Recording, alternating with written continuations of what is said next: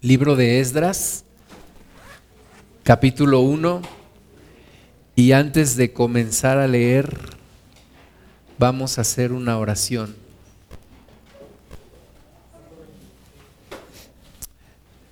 Amado Padre, te damos toda la gloria, te damos todo el honor a ti, Señor.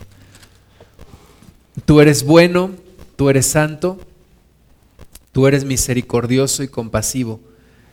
Señor, delante de ti están nuestras vidas. Queremos pedirte dirección, queremos pedirte, Señor, que tu Espíritu Santo hable a nuestro corazón y que nos guíes a través de tu palabra, que sea un tiempo en el cual podemos entender, podemos asimilar tu palabra, pero también tener un cambio en nuestras vidas. Manifiéstate, por favor, Padre, en esta hora. Que tu nombre, Señor Jesucristo, sea exaltado, porque tú eres el Rey de Reyes, tú eres el Señor de Señores. En tus manos nos ponemos, derribamos todo argumento que se levanta en contra del conocimiento de Dios y llevamos toda mente cautiva a la obediencia a Cristo, en el nombre de Jesús. Amén. Esdras capítulo 1, versículo 1 dice en el primer año de Ciro, rey de Persia, para que se cumpliese la palabra de Jehová por boca de Jeremías, despertó Jehová el espíritu de Ciro, rey de Persia, el cual hizo pregonar de palabra y también por escrito por todo su reino, diciendo, Así ha dicho Ciro, rey de Persia, Jehová el Dios de los cielos, me ha dado todos los reinos de la tierra y me ha mandado que le edifique casa en Jerusalén, que está en Judá. Quien haya entre vosotros de su pueblo, sea Dios con él y suba a Jerusalén, que está en Judá, y edifique la casa a Jehová, Dios de Israel. Él es el Dios, la cual está en Jerusalén y a todo el que haya quedado en cualquier lugar donde more, ayúdenle los hombres de su lugar con plata, oro, bienes y ganados, además de ofrendas voluntarias para la casa de Dios, la cual está en Jerusalén. Bueno, el pueblo había sido llevado cautivo a Babilonia y a través del profeta Jeremías, Dios había dicho que el cautiverio duraría 70 años. 70 años y que después de 70 años el pueblo comenzaría a regresar a Jerusalén. Y el tiempo se cumplió y parece algo muy especial el que un hombre como Ciro, rey de Persia, el hombre más poderoso del mundo en su tiempo, a través de este hombre que no conocía a Dios, que no era un rey que hubiera tenido un antecedente, un acercamiento con Dios, sino que Dios en el momento indicado toma su vida y a través de su vida Él decreta una cosa, que se vuelva a edificar el templo en la casa de Dios en Jerusalén. Dios a través de Ciro decreta esta orden a través del hombre más poderoso de la tierra en ese momento. Un, un reino pues pagano, un reino fuera de la voluntad de Dios, pero un hombre como Ciro, que es tomado por Dios en un momento específico y a través de él, del hombre más importante o más poderoso de la tierra en su momento, viene la orden. Y la orden es que se edifique de nuevo la casa de Dios en Jerusalén. Y aún dice Ciro, porque Jehová Dios de Israel, Él es el Dios. Y se tiene que edificar esta casa de Dios. Y dice también que todos los hombres ayuden con plata, con oro, con bienes, con ganados y con todas las ofrendas que se requieran para el servicio de Dios. ¿Verdad? Parece algo extraño que un hombre, pues impío, un hombre que no conocía de Dios declarara y ordenara todo esto. Años atrás la casa de Dios había sido derribada Años atrás la casa de Dios había sido saqueada. El rey Nabucodonosor había saqueado la casa de Dios, había tomado utensilios de la casa de Dios y los había metido en, los templos de sus propios dioses. Pero ahora otro rey poderoso ordena que se vuelva a edificar la casa de Dios que ya se había destruido y que se vuelva a regresar todos los utensilios que pertenecían a esa casa y que habían sido sacados y que habían sido metidos en, los templos de, de los dioses de Babilonia. Versículo 5. Entonces se levantaron los jefes de las casas paternas de Judá y de Benjamín, y los sacerdotes y levitas, todos aquellos cuyo espíritu despertó Dios para subir a edificar la casa de Jehová, la cual está en Jerusalén. Y todos los que estaban en sus alrededores les ayudaron con plata y oro, con bienes y ganado, y con cosas preciosas, además de todo lo que se ofreció voluntariamente. Y el rey Ciro sacó los utensilios de la casa de Jehová, que Nabucodonosor había sacado de Jerusalén y los había puesto en la casa de sus dioses. Los sacó pues Ciro, rey de Persia, por mano de Mitridates, tesorero, el cual los dio por cuenta a Sesbazar, príncipe de Judá. Y esta es la cuenta de ellos, 30 tazones de oro, mil tazones de plata, 29 cuchillos, 30 tazas de oro, otras 410 tazas de plata y otros mil utensilios. Todos los utensilios de oro y de plata eran 5400. Todos los hizo llevar Sesbazar con los que subieron del cautiverio de Babilonia a Jerusalén. Entonces, ante este mandato del rey Ciro, los judíos empiezan a activar, Dios despertó su corazón, despertó su espíritu y muchos de ellos empezaron a organizarse y empezaron a querer regresar a Jerusalén desde Babilonia, un, lugar pues en ese tiempo para los medios que ellos tenían para transportarse, pues era un lugar lejano, ¿verdad? Tomaría meses llegar a ese lugar, pero ellos comienzan a, levantarse se organizan, se alegran del edicto del rey y se empiezan a organizar. Y principalmente hubo dos hombres que organizaron todo este regreso a Jerusalén. En el versículo 2 nos dice, los cuales vinieron con Zorobabel, Jesúa, Nehemías, Seraías, Relaías, Mardoqueo, Bilsán, Mispar, Bigvai, Reum y Bana, el número de los varones del pueblo de Israel, y nos comienza a describir por familias todos los hombres que regresaron a Jerusalén con un propósito. ¿Cuál era ese propósito? Reedificar el templo de Dios. No era un regreso para otra cosa, no era para, a ver, ve a ver cómo están tus parcelas que te dejaron tus abuelos y vuelve a recuperarlas. No, el propósito era uno, reedificar la casa de Dios. Ese era el plan.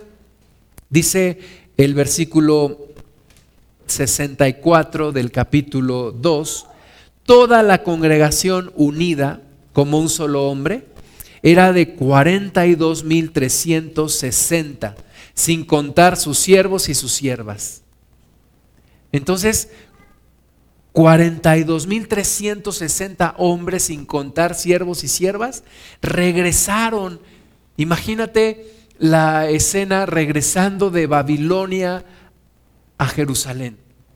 Esos hombres que eh, ellos o sus padres habían sido llevados cautivos de Babilonia o más bien de Jerusalén a Babilonia, ahora estaban regresando a Jerusalén por un, reglamento, por un mandato del rey Ciro, pero realmente por un mandato de Dios.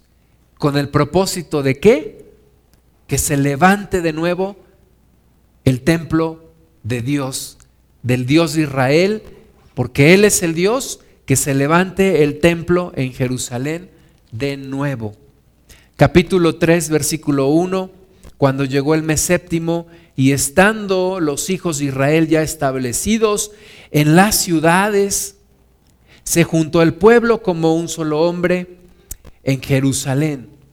Entonces se levantaron Jesúa, hijo de Josadac, y sus hermanos los sacerdotes, y Zorobabel, hijo de Salatiel, y sus hermanos, y edificaron el altar del Dios de Israel para ofrecer sobre él holocaustos, como está escrito en la ley de Moisés, varón de Dios.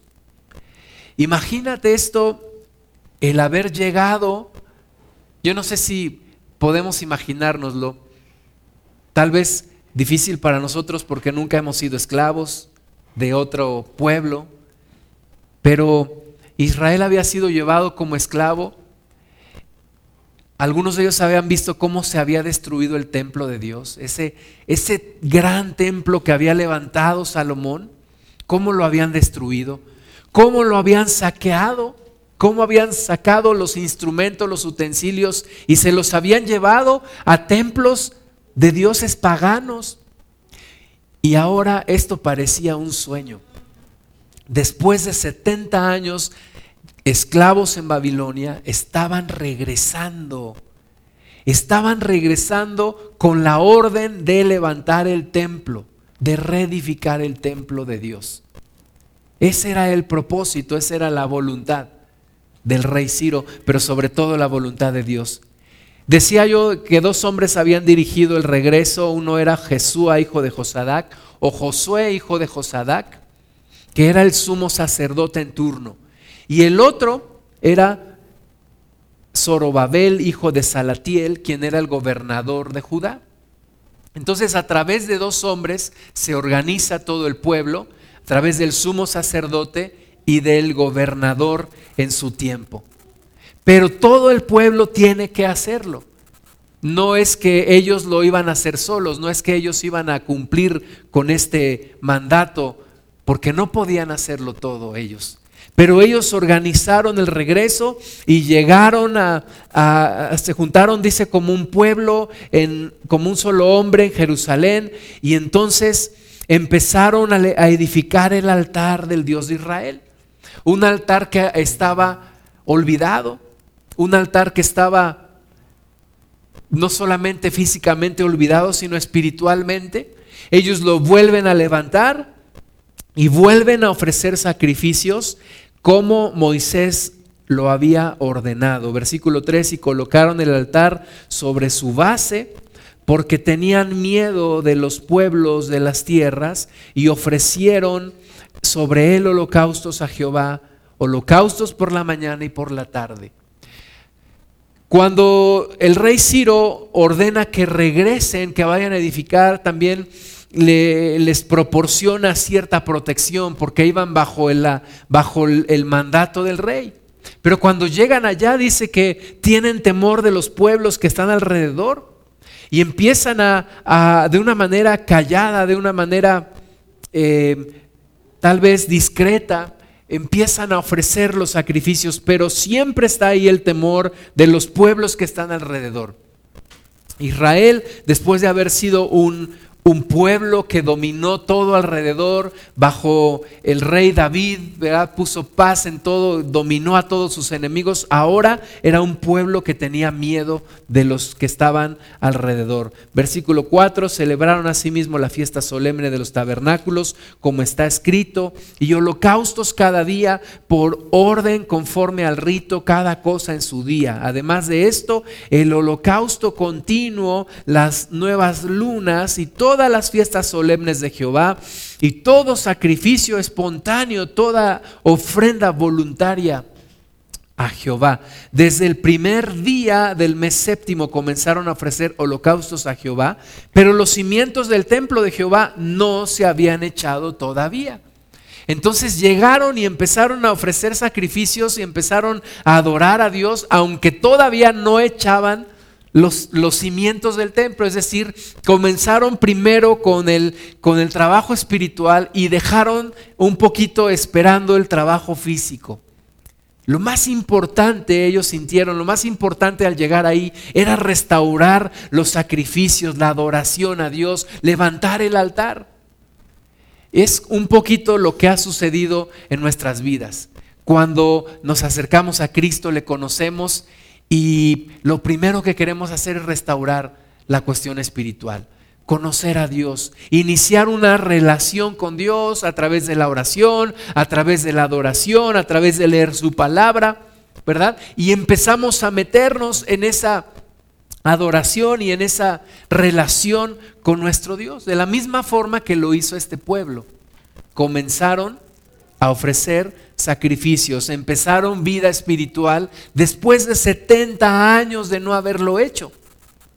La Biblia dice que algunos de Babilonia se acercaban con los, con los salmistas, con los cantores, con los músicos y les decían, cántenos una de, unas de las canciones de Sión.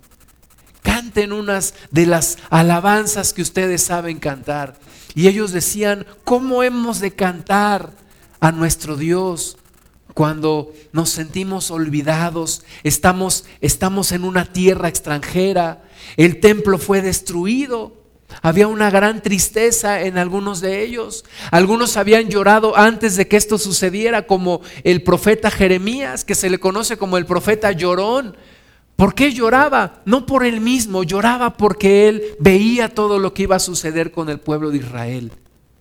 Sin embargo, ahora estaban regresando, restaurando la vida espiritual del pueblo de Dios con la misión de levantar de nuevo el templo, la casa de Dios, la casa de oración, de nuevo levantarla para Dios. Entonces ya habían, ya habían estado haciendo holocaustos, celebrando fiestas, y el versículo 7 dice, y dieron dinero a los albañiles y carpinteros, asimismo comida, bebida y aceite a los sidonios y tirios para que trajesen madera de, cedro desde el Líbano por mar a Jope, conforme a la voluntad de Ciro, rey de Persia, acerca de esto.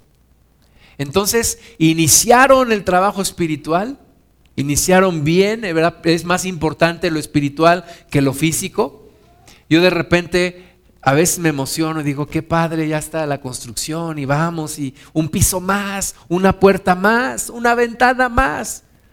Pero de repente Dios me recuerda, lo más importante no son las ventanas y los pisos, lo más importante es que las personas se acerquen a Él.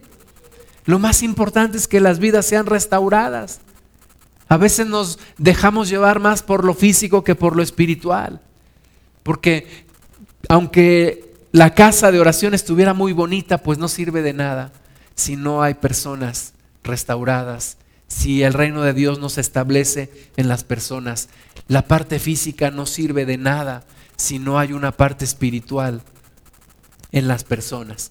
Entonces se iniciaron bien, fueron, restablecieron la vida espiritual en Jerusalén, pero también dieron el dinero a los albañiles y carpinteros y mandaron traer madera y todo lo que era necesario para reedificar la casa de Dios. Versículo 8 dice, en el año segundo de su venida, a la casa de Dios en Jerusalén, en el mes segundo, comenzaron Zorobabel, hijo de Salatiel, Jesúa, hijo de Josadac, y los otros sus hermanos, los sacerdotes y los levitas, y todos los que habían venido de la cautividad a Jerusalén, y pusieron a los levitas de 20 años arriba para que activasen la obra de la casa de Dios. Jesúa también, sus hijos y sus hermanos, Cadmiel y sus hijos, hijos de Judá, como un solo hombre, asistían para activar a los que hacían la obra en la casa de Dios, junto con los hijos de Genadad, sus hijos y sus hermanos levitas. Y cuando los albañiles del templo de Jehová echaban los cimientos, pusieron a los sacerdotes vestidos de sus ropas y con trompetas y a los levitas hijos de Asaf con címbalos para que alabasen a Jehová según la ordenanza de David, rey de Israel, y cantaban alabando y dando gracias a Jehová y diciendo, porque Él es bueno, porque para siempre es su misericordia sobre Israel. Y todo el pueblo aclamaba con gran júbilo, alabando a Jehová, porque se echaban los cimientos de la casa de Jehová Y muchos de los sacerdotes, de los levitas y de los jefes de casas paternas, ancianos que habían visto la casa primera, viendo echar los cimientos de esta casa, lloraban en alta voz, mientras muchos otros daban grandes gritos de alegría. Y no podía distinguir el pueblo el clamor de los gritos de alegría de la voz del lloro porque clamaba el pueblo con gran júbilo y se oía el ruido hasta de lejos. Era una, una cosa, una cosa verdaderamente impactante. Los ancianos, dice la palabra, obviamente los que tenían más de 70 años, los que habían visto el templo, el primer templo de Salomón, y habían sido llevados cautivos y ahora estaban de regreso y, vieron cómo estaban echando los cimientos, no lo podían creer. Y lloraban, lloraban porque, porque estaban agradecidos, porque tal vez ellos dijeron, yo me voy a morir fuera de mi tierra, yo me voy a morir. Lo, lo peor no es que me muera fuera de mi tierra, lo peor es que Vi cómo se destruía la casa de Dios, vi cómo el pueblo se alejaba de Dios. Fui parte de un pueblo que se alejó de Dios y por lo tanto fuimos echados de Israel y fuimos llevados cautivos a Babilonia. Estos hombres ahora estaban viendo con sus propios ojos cómo se estaban echando los cimientos. Y lloraban, pero no lloraban con una voz callada, lloraban con grandes gritos no lo podían creer. Estaban agradecidos con Dios. Dijeron, nunca lo hubiera imaginado. Y aunque nos dijeron que la profecía era que en 70 años empezábamos a regresar, ellos dijeron, no lo podemos creer todavía. Y lloraban. Y otros más lloraban, pero también de alegría se gozaban y entonces dice que no se podía distinguir entre los que lloraban de alegría y los que lloraban porque estaban viendo de nuevo cómo se levantaban los cimientos de la casa de Dios. Era aquello un clamor de gritos de alegría, de voces de lloro y se confundían las dos y se oía de lejos, dice la palabra de Dios. Ahora, no era para menos no era para menos. Yo no sé si te pasó, te ha pasado. Cuando yo me acerqué a Cristo, lo primero que me pasó cuando yo sentí la presencia de Dios fue llorar. Llorar. Porque, en primer lugar, Dios me estaba dando la oportunidad de acercarme a Él. Segundo lugar, eran, muchos sentimientos encontrados, pero yo le había fallado a Dios, Dios me estaba perdonando, Dios me estaba mostrando su amor, Dios me estaba mostrando que Él es real y yo estaba llorando. Ciertamente yo quería llorar como estos que lloraban aquí, pero por pena no lloraba así. Pero yo quería irme a un lugar donde nadie me escuchara y estar llorando y estar agradeciéndole a Dios. No es para menos. Cuando tú te encuentras con Dios, cuando tú te vuelves a reactivar en tu espíritu, vuelves a tener vida, porque dice la palabra de Dios que aunque Dios levantó a Adán del barro, eh, Adán fue un ser viviente solamente cuando Dios sopló aliento de vida en su nariz y entonces dice la palabra fue Adán un ser viviente. De la misma forma, cuando tú y yo nos apartamos de Dios, estamos muertos en vida. Y cuando Dios nos vuelve a buscar y nos encontramos con Él y nos vuelve a soplar el aliento de vida en nuestra, en nuestra nariz y nos, y nos llenamos del Espíritu Santo, no es para menos el llorar, el reír, el brincar, el danzar, el gritar, no es para menos. Es una gran bendición reactivarse espiritualmente y encontrar la vida en Dios, encontrarle verdaderamente sentido a esta vida en nuestro Dios. Veíamos hace ocho días una, una, de las, una de las verdades nobles del budismo que dice que la vida es un sufrimiento. Y yo estoy de acuerdo cuando Cristo no está en tu vida, la vida es un sufrimiento. Y cuando te encuentras con Dios, no es para menos el llorar, el reír, el carcajearte, el brincar, el... Y esto era lo que estaban experimentando estos, estos hombres, estos judíos. Era, representaba el volverse a unir con Dios. Representaba el volverse a acercar a Dios. La oportunidad que no puedes dejar pasar. ¿Verdad? La oportunidad de reencontrarte con Dios es una oportunidad que no puedes dejar pasar.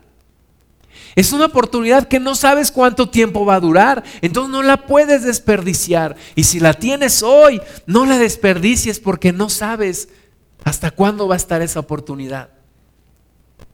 Cuando mi esposa y yo nos casamos, una de las cosas que acordamos, y como la mayoría de nuestros familiares no conocían de Cristo, le pedimos a un hermano de la congregación que diera un mensaje, el mensaje de salvación. Cuando el hermano empezó a predicar, la gente se empezó a levantar, se empezó a incomodar, empezó a hacer caras de enojado.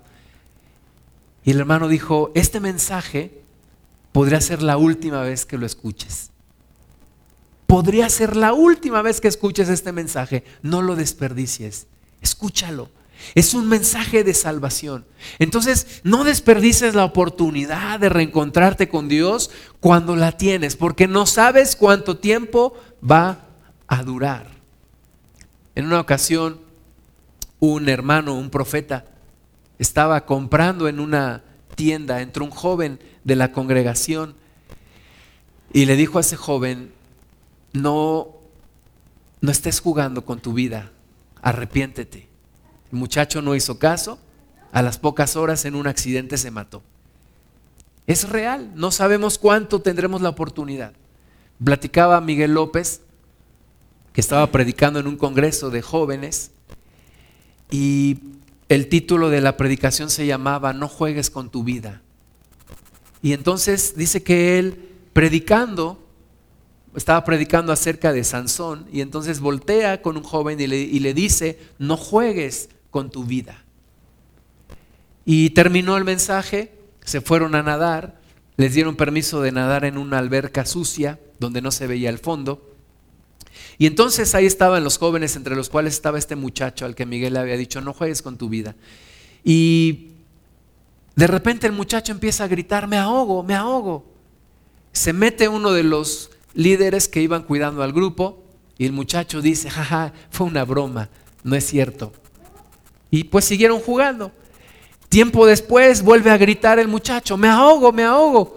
Se vuelve a meter otro de los líderes y vuelve a decir el muchacho, eh, era una broma, no es cierto.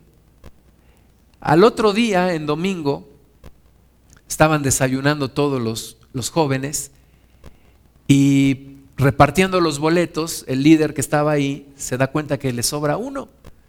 Y entonces le sobra un boleto, pues le falta un muchacho.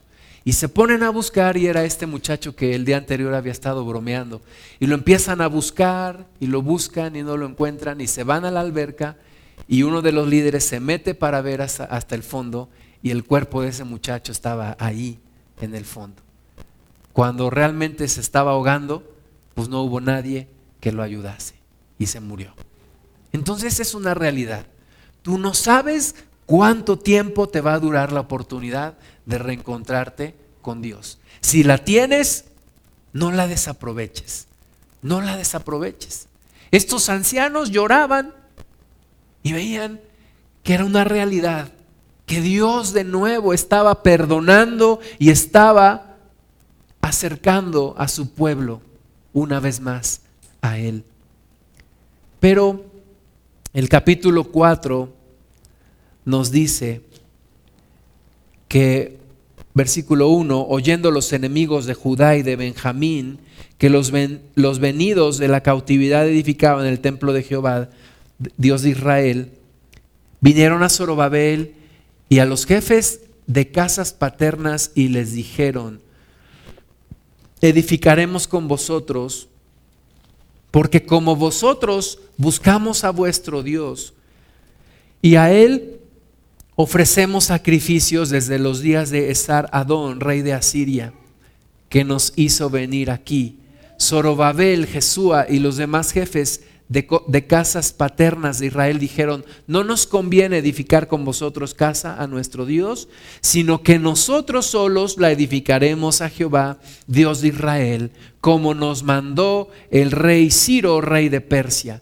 Pero el pueblo de la tierra intimidó al pueblo de Judá y lo atemorizó para que no edificara.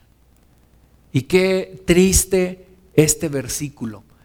Los enemigos de Israel lograron intimidar a aquellos cuarenta y tantos mil que habían regresado a Jerusalén con el propósito de reedificar la casa de Dios, con la protección y con el mandato del rey Ciro, se dejan intimidar por los pueblos enemigos. Y el versículo 24 del capítulo 4 dice, entonces cesó la obra de la casa de Dios que estaba en Jerusalén y quedó suspendida hasta el año segundo del reinado de Darío, rey de Persia. Se suspendió la obra de Dios de acuerdo a algunos estudiosos de la Biblia más de 10 años. Detenida la obra de la casa de Dios. ¿Y qué hicieron aquellos que iban con el propósito de reedificar la casa de Dios? Porque con ese propósito iban, sin embargo se dejan intimidar, aunque cuando empieza a levantarse los cimientos eh, era una emoción y era una bendición, pero el miedo es mayor, detienen la obra ¿Y ahora a qué te dedicas? Si perdiste el principal propósito por el cual habías regresado. Y es un poco también lo que nos pasa a algunos cristianos. Comenzamos el camino de Dios, muy gozosos, muy animosos, vamos a transformar el mundo, vamos a predicar la palabra, me he convertido a Cristo, he conocido a alguien que ha cambiado mi vida, Jesucristo es la persona más maravillosa del universo, Jesucristo cambió mi vida, conozco el amor de Dios, voy a predicar, hago promesas, voy a hacer, voy a estar, voy a ir, pero viene una situación en mi vida que me intimida, o que me convence, o que me seduce, y detengo la obra de Dios en mí. Y aunque yo había dicho que mi principal propósito era servir a Cristo y acercarme a Él y entregarme a Él, ahora se me olvida y me busco otras cosas que hacer y me dedico en mi vida a otras cosas y voy dejando a un lado el propósito de Dios en mi vida. Y desafortunadamente eso es lo que pasa en muchos cristianos. Y nos acostumbramos a vivir en una obra que avanza a la mitad, ¿verdad? Los cimientos ya estaban puestos. Los cimientos ya estaban ahí. Ya los albañiles habían trabajado, la, materia ya estaba ahí porque dice que ya habían mandado traer madera, ya estaba la plata y el oro y todo. Pero la obra estaba sin concluir y detenida. Cuando nosotros echamos los, bueno, obviamente yo no, ¿verdad? Pero la gente que echó los cimientos en este lugar, cuando empezaron a limpiar el terreno, empezó la máquina, empezó a entrar y empezó a limpiar el terreno, yo empecé a aplaudirle a Dios, orar a Dios, darle gracias. Yo no, yo no podía creer ese momento. No lo podía creer. Y cuando vimos los cimientos, caminamos ahí por los cimientos, nos metimos, eh, un amigo pastor vino, empezamos a orar por los cimientos. ¿Y sabes cuál es, cuál es una de las oraciones que debemos hacer cuando los cimientos empiezan a ponerse? Es que esta obra, Señor, no se quede inconclusa. Que esta obra se termine.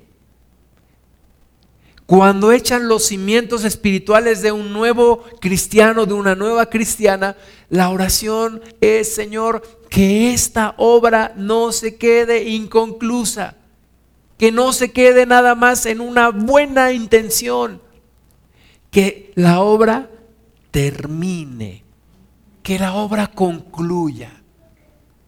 Qué bonito y qué importantes son los cimientos. Pero hoy no estamos aquí sentados solamente sobre unos cimientos, hay unos muros y hay un techo que nos protege.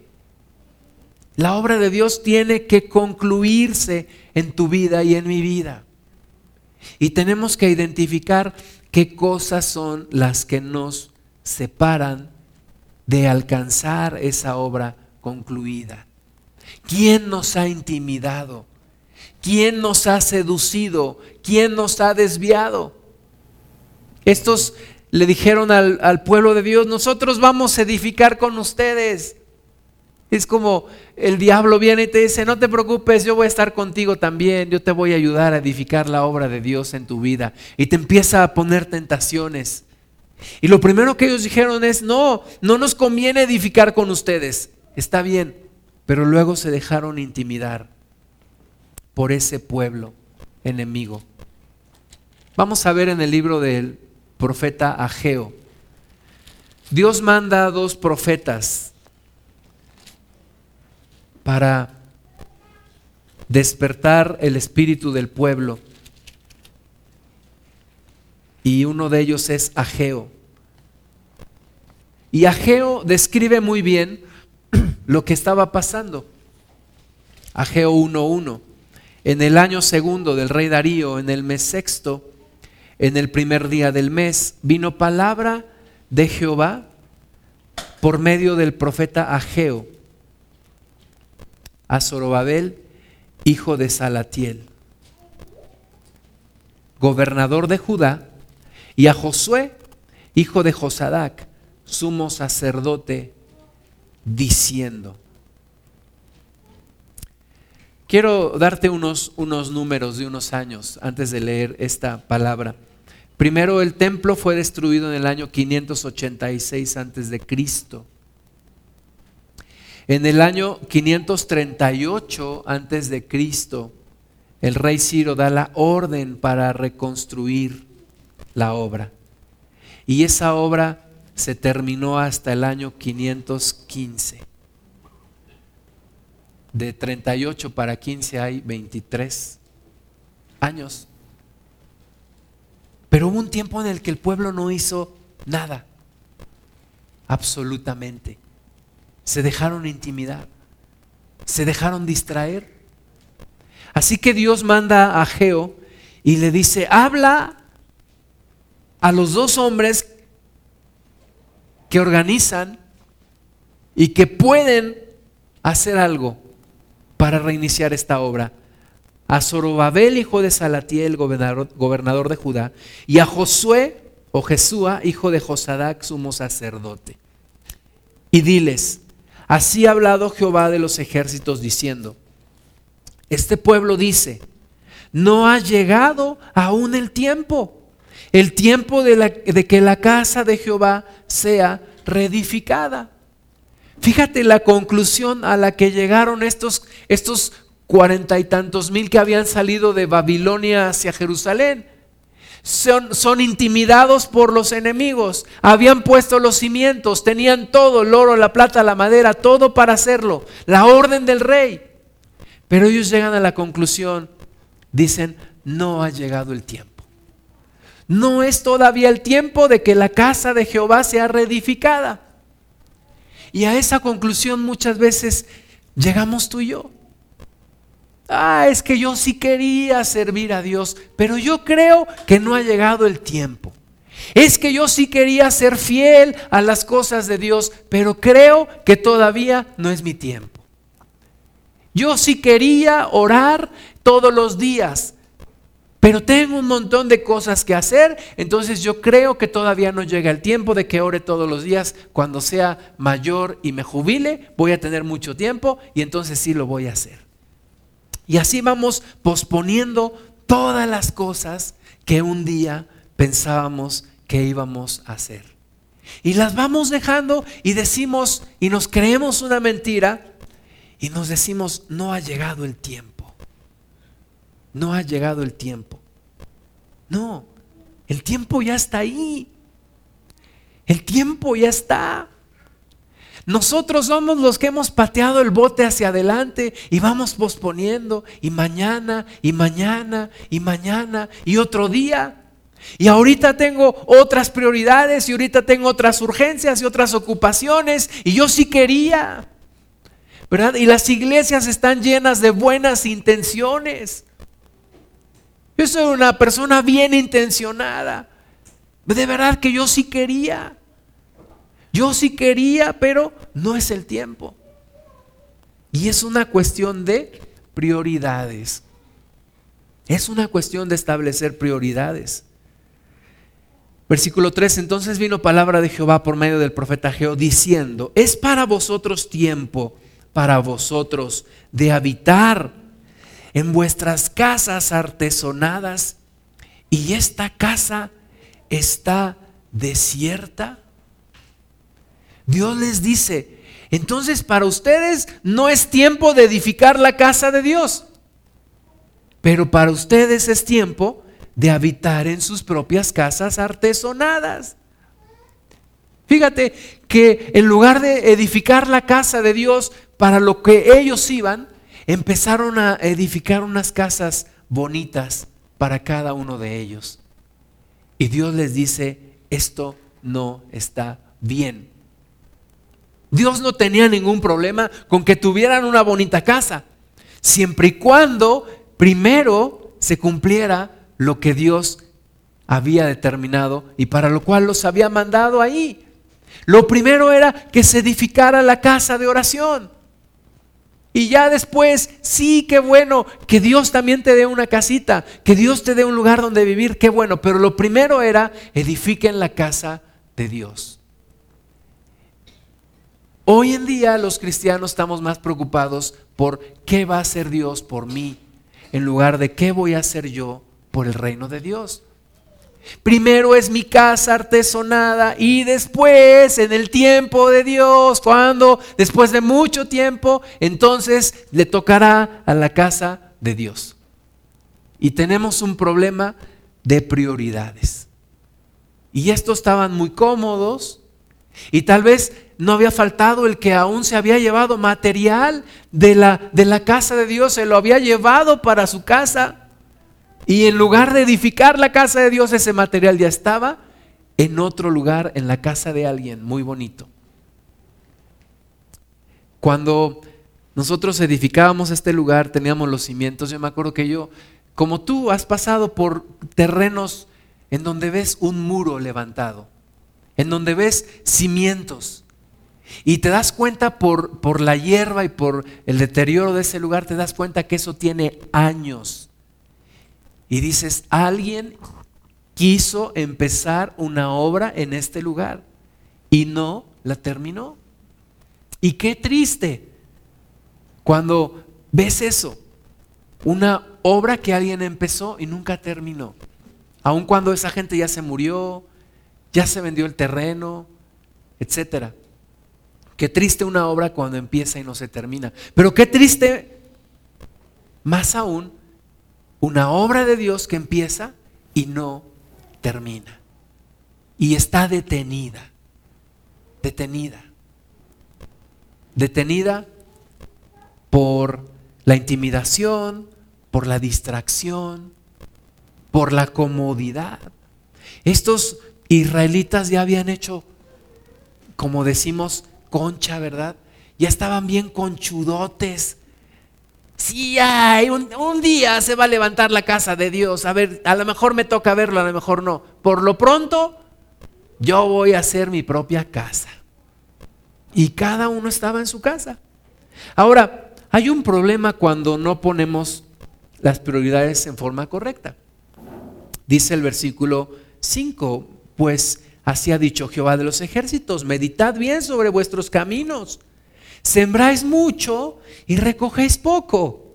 Coméis y no os saciáis, bebéis y no quedáis satisfechos, os vestís y no os calentáis. Y el que trabaja jornal recibe su jornal en saco roto. Cuando no sigues las prioridades de Dios, así tengas tu casa súper bonita, así tengas tu carrera flamante, tus bienes, lo que sea, siempre hay un vacío en el corazón que te hace miserable. Tengo una casa tan grande y una familia tan desintegrada. Tengo una carrera tan flamante, un título, una posición, un negocio y me siento miserable en mi interior. Tengo tanto dinero y siento un vacío. ¿Por qué?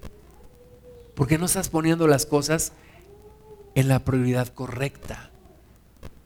Este pueblo no podía ser feliz de esta forma. Este pueblo no podía ser feliz con sus casas artesonadas y la casa de Dios apenas con los cimientos echados. Yo me imagino que ya la hierba había cubierto y que ya se estaba deteriorando eso y el pueblo de Dios sin despertar. Meditad sobre vuestros caminos, dice el versículo 7. Y la invitación en el versículo 8, la orden, subid al monte y traed madera y reedificad la casa y pondré en ella mi voluntad y seré glorificado, ha dicho Jehová. Buscáis mucho, halláis poco y encerráis en casa y yo lo disiparé en un soplo. ¿Por qué? Dice Jehová de los ejércitos, por cuanto mi casa está desierta y cada uno de vosotros corre a su propia casa.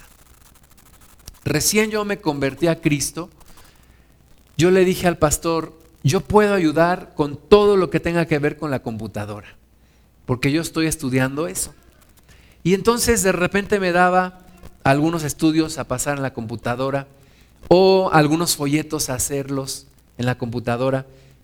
Y yo me acuerdo que yo los dejaba para el sábado hasta la noche. Y yo en la mañana pues me iba a la escuela, me iba a jugar básquetbol, me iba a hacer todas mis cosas. Y más de una vez me vi frustrado porque o me cerraban la papelería donde quería sacar copias, o no encontraba hojas, o no, no encontraba algo que, que me permitiera terminar con lo que me había sido encomendado. Y entonces comencé a entender que primero son las cosas de Dios y después son mis cosas. Primero es lo que Dios me ordena hacer y después lo que yo dentro de la voluntad de Dios quiero hacer. No al revés. No es como la canción, el tiempo que te quede libre, si te es posible, dedícalo a mí, ¿verdad? No es no es de esa forma. Dios no nos dice, ay, lo que te quede, Ahí lo que ya no quieras, lo que ya no ocupes, lo que te sobre, dámelo. No, Dios dice, primero yo. Primero yo, dice Dios. Dios quiere el primer lugar en tu vida, en mi vida. Tú no puedes tratar a Dios como a un limosnero. Tú no puedes, como un limosnero que vas en la calle, te pide una limosna, metes la mano a la bolsa, sacas una de a 10 y dices, ay, está muy grande. La vuelves a meter, sacas una de a 50 y esa se la das. Con Dios no puedes hacer eso. Con Dios no puedes decir, primero voy a artesonar mi casa, cuando esté lista, cuando yo esté cómodo, entonces voy a edificar tu casa. Primero aparto para mí, luego lo que me sobra te lo doy para ti. Eso no es aceptable delante de Dios. Porque Dios no es un limosnero. Dios es el creador de los cielos y de la tierra. Dios te hizo a ti, no tú hiciste a Dios. Dios te quiere meter en sus planes, no tú quieras meter en tus planes a Dios. Entonces estamos pensando al revés. Dios, ¿qué es lo que tú quieres que yo haga?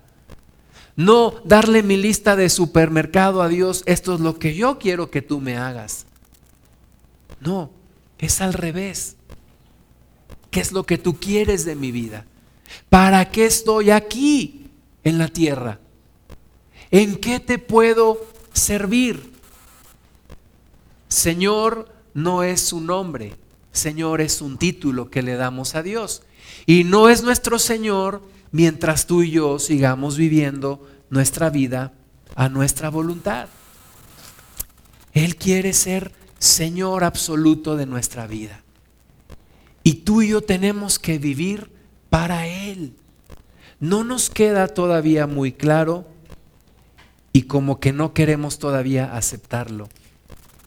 Pero el dueño de tu vida ya no eres tú. El dueño de tu vida es Él. Y Él es el que debe determinar tu propia vida. Lucas capítulo 14, versículo 15.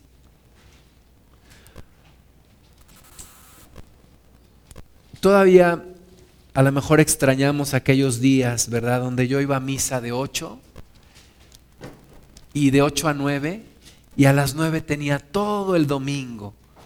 De repente mi esposa me dice, te tardaste mucho en el servicio. Y yo le digo, es el día del Señor, no son las horas del Señor, no es la media hora del Señor, es el día del Señor. Todo el día es del Señor. Todavía extrañamos los, la misa de 8 a 9, porque de las 9 en adelante hacíamos lo que se nos pegaba nuestra gana, ¿verdad? Y todavía extrañamos eso. Ay, nada más con una hora, media hora, ay, ya se tardó mucho el padrecito. Ya córtenle. O de plano yo me voy. En Estados Unidos es una pena. Es una pena. Si no terminas a la hora estipulada, la gente dice, yo no tengo ningún problema en que tú sigas hablando, pero yo me voy. Y la gente se va, sencillamente. ¿Por qué? Porque no estoy dispuesto a dedicarle más de hora y media al servicio en la iglesia. Y después, ¿a dónde se va la gente? Al lonche, ¿no? Allá en Estados Unidos. Van a lonchear, como dicen. Y aún los propios, los propios latinos que llegan a ese sistema se hacen igual. ¿Verdad? El culto aquí, hermanos, es de 11 a 12 y media, en punto. ¿Para qué? Para que después, ¿a dónde se va la gente? A los restaurantes, ¿verdad? Y los restaurantes llenos de gente conviviendo y comiendo. Y luego, pues vamos a, a ver qué más hacemos. Y... Pero es el día del Señor. No, es que yo quiero una iglesia donde me dé tiempo de hacer mis cosas en domingo.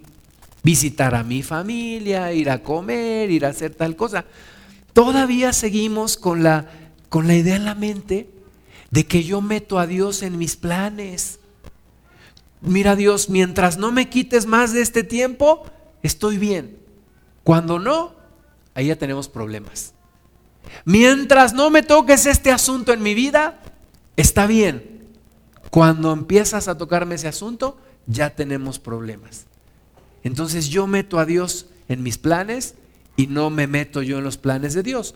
Oyendo esto, dice uno de los que estaban sentados con, él a la mesa, le dijo, versículo 15 de Lucas 14, bienaventurado el que coma pan en el reino de Dios. ¿Verdad? Este hombre un hombre que estaba sentado con Jesús a la mesa le dice, maestro, bienaventurado el que coma pan en el reino de Dios. Así como, como cuando estás dando clase y te dicen, yo solamente tengo una pregunta. ¿verdad? Y levanta la mano y te empieza a decir, es que, y empieza a, a, dar todo menos la pregunta, o sea, empieza a dar una explicación. Así este, ¿no? Levanta la mano y dice, maestro, bienaventurado el que coma pan en el reino de Dios. Muy bien. Jesús le dijo, un hombre hizo una gran cena y convidó a muchos. Y a la hora de la cena envió a su siervo a decir a los convidados, venid, que ya todo está preparado. Y todos a una comenzaron a excusarse. El primero dijo, he comprado una hacienda y necesito ir a verla te ruego que me excuses. Otro dijo, he comprado cinco yuntas de bueyes y voy a probarlos, te ruego que me excuses. Y otro dijo, acabo de casarme y por tanto no puedo ir. Y estos son las, los pretextos que seguimos teniendo hasta el día de hoy. Si nosotros buscáramos a las personas que hoy no vinieron, todos tienen una buena razón por no haber venido hoy. Cuando yo falto, tengo una buena razón por la cual no, no haber venido. Todos tenemos una buena razón por la cual faltar un domingo. Oye, pues total, un domingo, ¿qué tiene, no? No, oye, no es tampoco una cárcel, ¿no? Donde tengamos que estar todos los domingos. Todo, oye, yo me acabo de comprar un carro, lo quiero ir a probar, lo voy a lavar aquí a Cuernavaca. Voy y regreso, pues no puedo ir el domingo. Oye, yo me acabo de comprar unos, unos caballos, voy a probarlos. Oye, yo me acabo de comprar una hacienda, pues vale la pena. Oye, ¿por qué no vas en sábado? No, porque en sábado trabajo. Ah, ok, entonces trabajo, no puedo faltar. Iglesia, sí puedo faltar. Falto el domingo, pero no el sábado. Y así todo. Oye, es que es el, es el clásico de clásicos. Es que yo no quiero ser fanático de Cristo. Oye, pues, ¿qué tiene? Me voy al partido. Ahora que, fue este partido de la selección mexicana, ¿no? Que siempre pierde, yo ya sé. Pero bueno, fue el partido y las congregaciones. ¿Y a poco se iba a haber servicio en domingo? ¿Y a poco no van a retrasar el servicio? Oye, ¿cómo te explico? ¿Qué es más importante?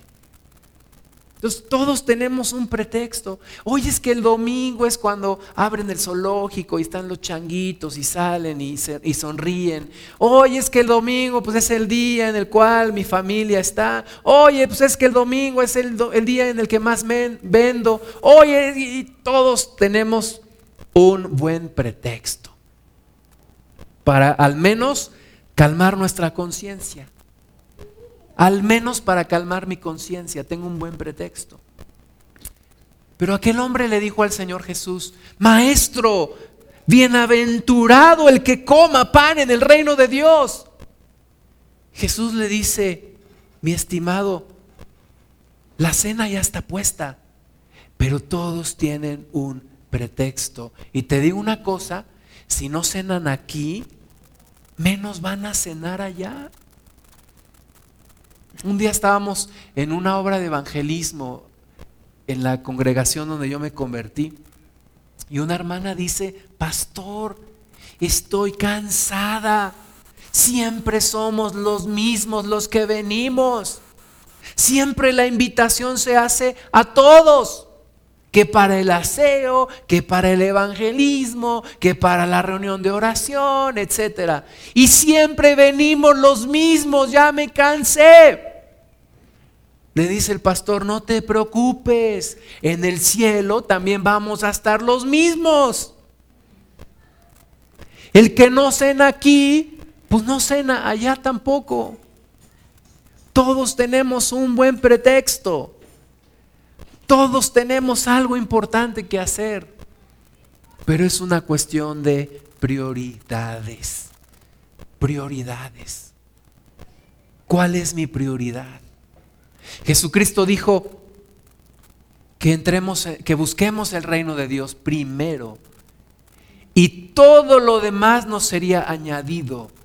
Sin embargo, nosotros el reino de Dios lo tenemos como una añadidura. Primero mis cosas, si me da tiempo, ¿verdad? Como mi madre decía, primero la obligación y luego la devoción. Si me da tiempo, oro. Si me da tiempo, leo. Si me da tiempo, me congrego. Y si no me da tiempo, pues no. ¿Verdad? Y todos tenemos un buen pretexto. Y somos como aquel pueblo que dijo, no ha llegado la hora de edificar la casa de Dios. Y corremos a nuestras casas artesonadas y, y tenemos nuestros proyectos y tenemos nuestras, nuestras cosas. Antes de que yo me convirtiera a Cristo, yo tenía sueños guajiros. Yo quería ser un, inventor. Yo quería inventar algo, el agua en polvo, algo, algo. Yo no sabía qué, pero yo quería inventar algo. Entonces cuando yo me convierto a Cristo, yo le digo al Señor Jesús, dame la oportunidad de terminar mi carrera, número uno. Número dos, dame la oportunidad de hacer algo importante en mi carrera. Y yo sentí que Dios estaba de acuerdo con mi propuesta. Y un día me voy a un congreso de jóvenes y me encuentro con un, con un pastor que, que nos reta a todos los jóvenes. Y nos dice, ponte de pie si tienes un sueño. Yo me puse de pie. Primero nos hizo que todos cerráramos los ojos. Luego dijo, permanece de pie si vale la pena vivir por tu sueño. Algunos se sentaron, yo me quedé parado.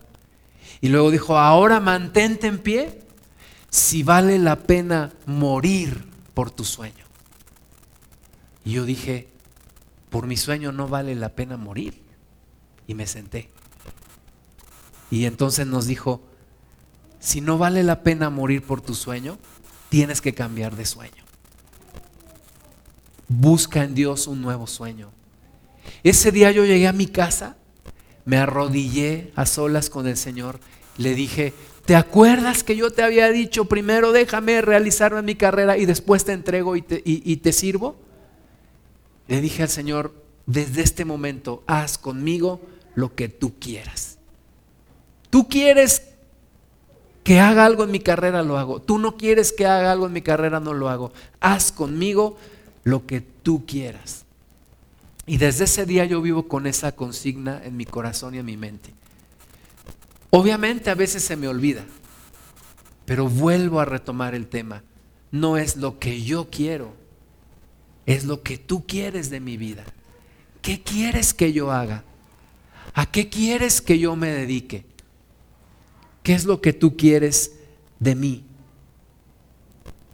Aquí estos convidados a la gran cena, todos tenían un pretexto, todos tenían un buen argumento. Yo no quiero entrar a la presencia de Dios con un buen pretexto. Yo no quiero presentarme delante de Dios con una serie de buenos pretextos de por qué no hice lo que Él me estaba mandando a hacer. Yo no quiero llegar con una serie de pretextos. Yo quiero llegar con una vida de testimonio. Y aunque yo sé que todos nos equivocamos, que todos nos distraemos, tenemos que darnos cuenta, hay cosas en nuestra vida que están detenidas detenidas. Y Dios quiere hacer las cosas. Es como un, profesor amigo mío se acerca a un alumno y le dice, ¿sabe usted compañero? Usted sería un excelente estudiante. Usted sería uno de los mejores estudiantes de su generación. Si tan solo se lo tomara en serio. Cuando me lo platicó, yo dije, yo estoy de acuerdo contigo. Es un, es un muchacho con mucho potencial, pero también con mucha distracción. Yo te digo, tú pudieras ser un excelente cristiano, un excelente siervo de Dios, una excelente sierva del Señor. Tú y yo podríamos ser excelentes siervos de Dios si tan solo pusiéramos las prioridades en el orden correcto. Por talento no, no paras, porque Dios está en ti. Lo único es disposición. Disposición. Segunda de Corintios 5, 14 y 15 dice que el amor de Cristo nos constriñe, porque si uno murió por todos, entonces es necesario que todos vivamos por Él. todos vivamos por Él. Yo no puedo seguir viviendo para mí. Yo vivo para Él.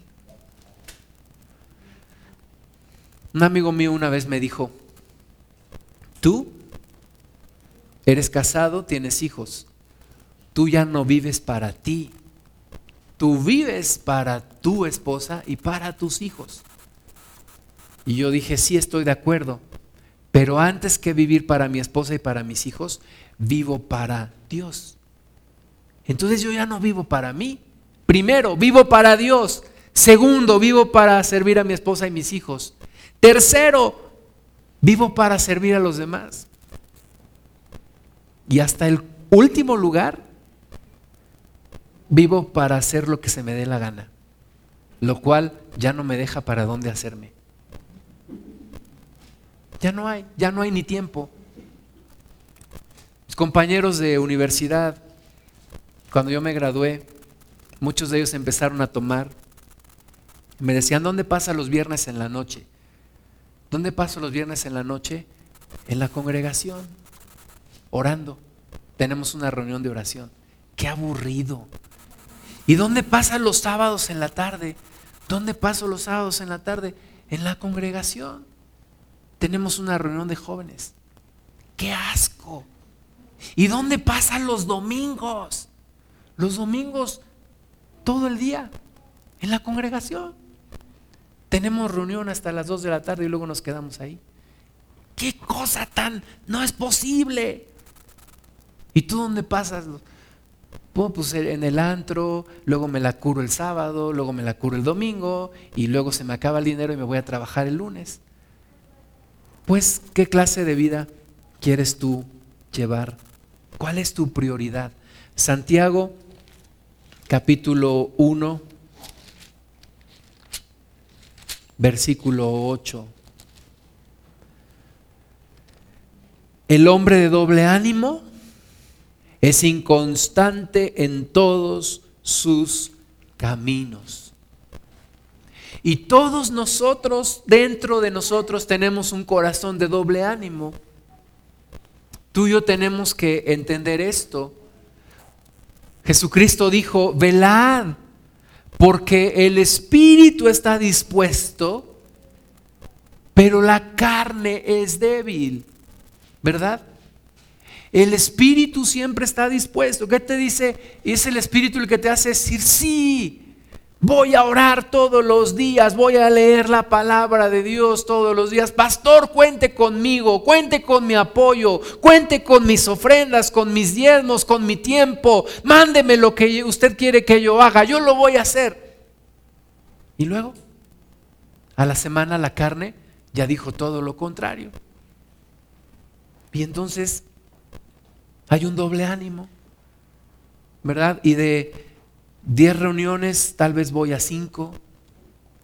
Y de 7 días a la semana, tal vez oro uno. Y leo un capítulo. Y el doble ánimo es el que me hace no cumplir con mis promesas.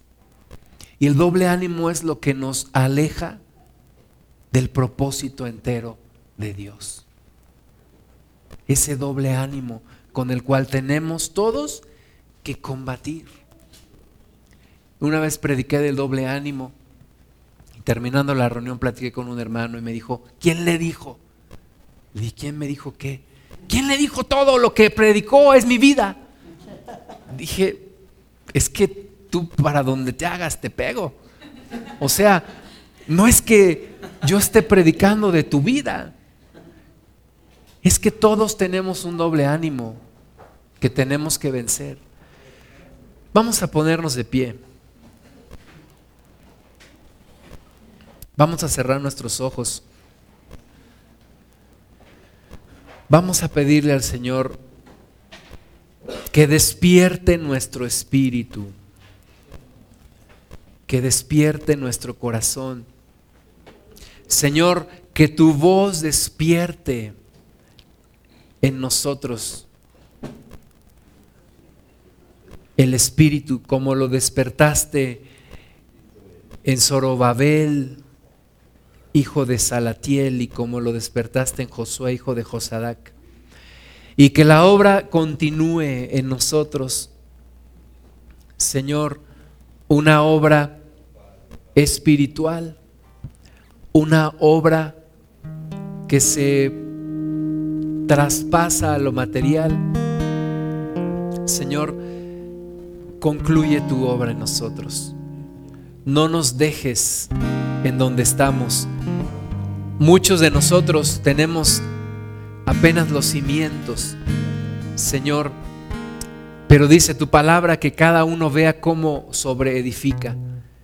Ayúdanos a sobreedificar sobre esos cimientos. Ayúdanos, Cristo precioso, a sobreedificar en lo que tú ya has edificado en nosotros. Y a vencer ese doble ánimo, Señor, porque como tú dijiste, el espíritu siempre está dispuesto, pero la carne es débil, la carne nos jala. Y aunque encontramos excelentes pretextos para calmar nuestra conciencia, Señor, realmente, como dijo aquel hombre, bienaventurado aquel que coma el pan en el reino de los cielos, pero solo con nuestra comunión en esta tierra podremos llegar a ese lugar. Te damos todas las gracias, Señor. Te damos gracias, Padre. Bendito eres. Sigue con tus ojos cerrados. Vamos a prepararnos para tomar la Santa Cena.